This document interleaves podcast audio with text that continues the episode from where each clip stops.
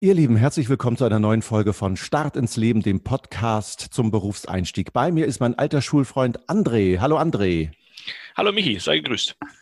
Wir sind tatsächlich zusammen zur Schule gegangen, von der ersten bis zur 13. Klasse. Damals gab es ja noch 13 Jahre äh, Schule. Wir haben Abitur zusammen gemacht und tatsächlich in den meisten Kursen auch nebeneinander gesessen. Erinnerst du dich noch daran?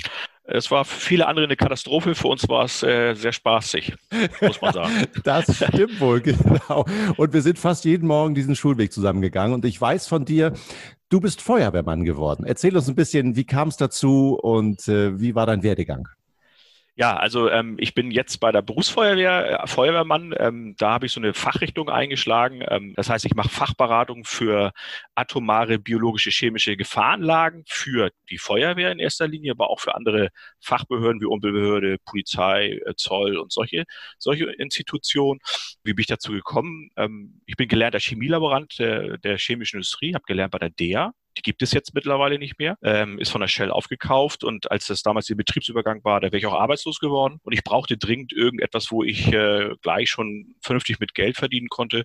Und mein Vater war bei der Feuerwehr und hat mich dann praktisch äh, da mal zu überredet, äh, das einfach mal zu probieren. Ich wollte eigentlich gar nicht erst so richtig dahin wegen dem Schichtdienst, wegen, weil er mal am Wochenende immer viel arbeiten muss. Aber im Nachhinein hat sich das als sehr gut herausgestellt und jetzt bin ich eben halt bei der Feuerwehr. Coole Sache. Kannst du mir kurz ein bisschen erzählen, ähm, du hast angedeutet, du warst erst Chemielaborant, hast also eine, eine Ausbildung gemacht? Ja, also ähm, nach dem Abitur äh, mussten wir ja noch Zivildienst machen oder Bundeswehr. Ich hatte mich damals für Bundeswehr entschieden. Ähm, und dann ging es dann los, studiere ich, mache ich eine Ausbildung. Und ich wusste auch immer nicht so richtig, wo es hingehen sollte. Aber ich habe mich für Naturwissenschaften schon immer ein bisschen mehr interessiert. Und dann äh, kam dann mal der Vorschlag, eine Ausbildung zu machen. Und dann habe ich gesagt, Mensch, Chemielaborant würde mich mal so interessieren. Und dann habe ich da Bewerbung geschrieben. Und bei der DEA bin ich dann letztendlich dann nachher gelandet.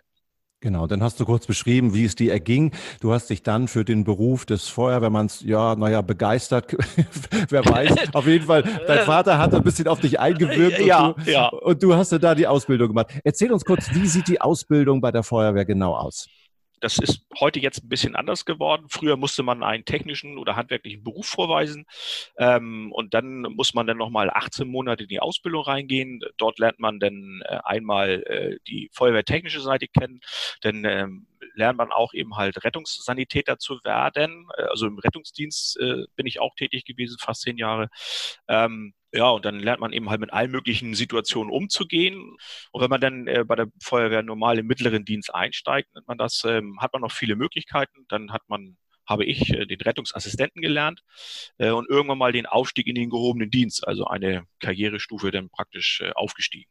Du hast eben angedeutet, äh, dass das ein Beruf ist, der in der öffentlichen Verwaltung, im öffentlichen Dienst angesiedelt ist. Wie funktioniert das genau im öffentlichen Dienst? Was heißt öffentlicher Dienst? Öffentlicher Dienst heißt letztendlich, ähm, dass der Arbeitgeber der Staat ist. Äh, bei mir ist es eben halt, wenn man so platt sagen will, der Bürgermeister von Hamburg. Mhm. Ähm, öffentlicher Dienst, da gibt es eben halt zwei Richtungen. Einmal das Beamtentum und eben halt äh, auch, man kann auch als ganz normal als Angestellter dort im öffentlichen Dienst tätig sein. Als Beamter hat man andere Rechte, Rechte und Pflichten. Das Streikrecht ist zum Beispiel ein Thema. Also ich, ich darf nicht streiken. Ähm, das ist mir nicht erlaubt. Ähm, aber dafür habe ich eben halt noch andere Rechte. Ähm, ich werde auch anders besteuert. Ähm, ich habe anderes äh, Krankenversicherungssystem. Dafür habe ich aber auch eben halt die Pflicht, äh, eigentlich mein ganzes Leben lang, man, man ist ja Beamter auf Lebenszeit, ähm, dem Volke äh, dienlich zu sein, wie es so schön heißt. Mhm. Ja. Und wenn man keine goldenen Löffel klaut, wie man so schön sagt, dann, dann kann, kann da auch nichts passieren. Werden. Dann kann ja, das, niemand entlassen. Richtig. Das Gute daran ist eben, ich verliere nicht meinen Job. Also in der heutigen Zeit, gerade jetzt in dieser Corona-Krise, ähm, brauche ich mir um, mein, um meinen Beruf, um meinen Job keine Gedanken machen. Ja, also wer auf Sicherheit setzt, wer für den das ein wichtiger Wert ist, der ist im öffentlichen Dienst, vielleicht auch als Feuerwehrmann oder Feuerwehrfrau, äh, gut aufgehoben.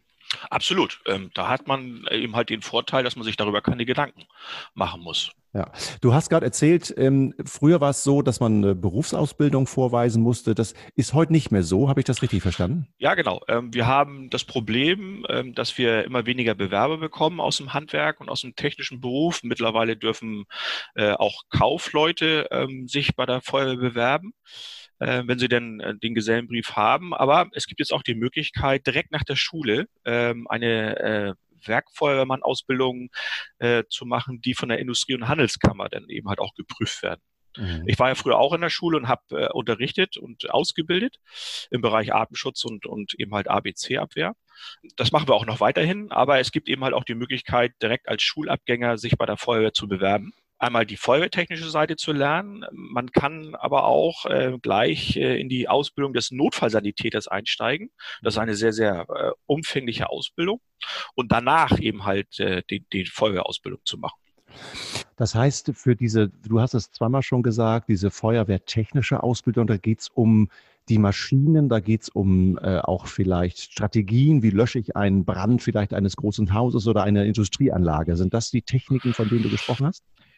Unter anderem, genau. Also wir haben ja ein sehr, sehr breites Feld, was wir bedienen müssen. Es ist einmal die technische Hilfe. Das heißt letztendlich, wir müssen mit Materialien umgeben, Schere, Spreizer, um eingeklemmte Personen aus Pkw zu befreien oder aus Fahrstühlen zu befreien, wenn die dort eingeschlossen sind oder aus irgendwelchen anderen Zwangslagen, wo sie von alleine nicht rauskommen. Ähm, wir müssen ähm, zum Beispiel, äh, wenn wir Sturmlagen haben, äh, Bäume äh, von der Straße eben halt runtersägen, also Bruchholz, was eine besondere äh, Herausforderung darstellt, weil die meistens immer unter Spannung stehen, also ist nicht ungefährlich, was wir da machen.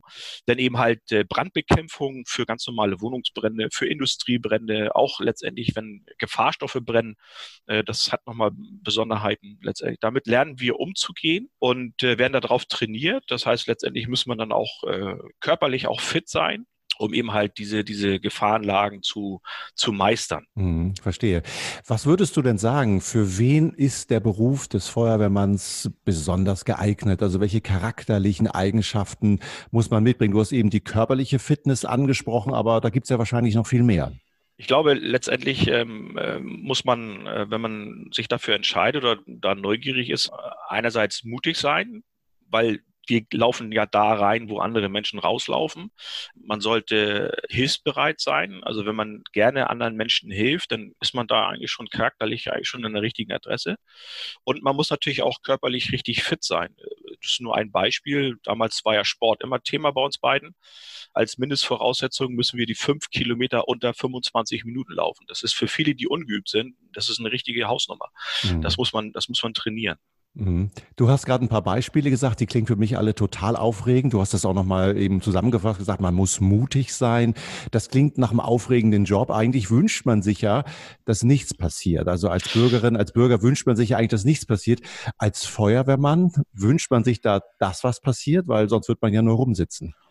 Das ist tatsächlich so. Wir haben an der Wache genug zu tun. Es gibt immer Dinge, worüber wir uns beschäftigen müssen. Wir müssen trainieren.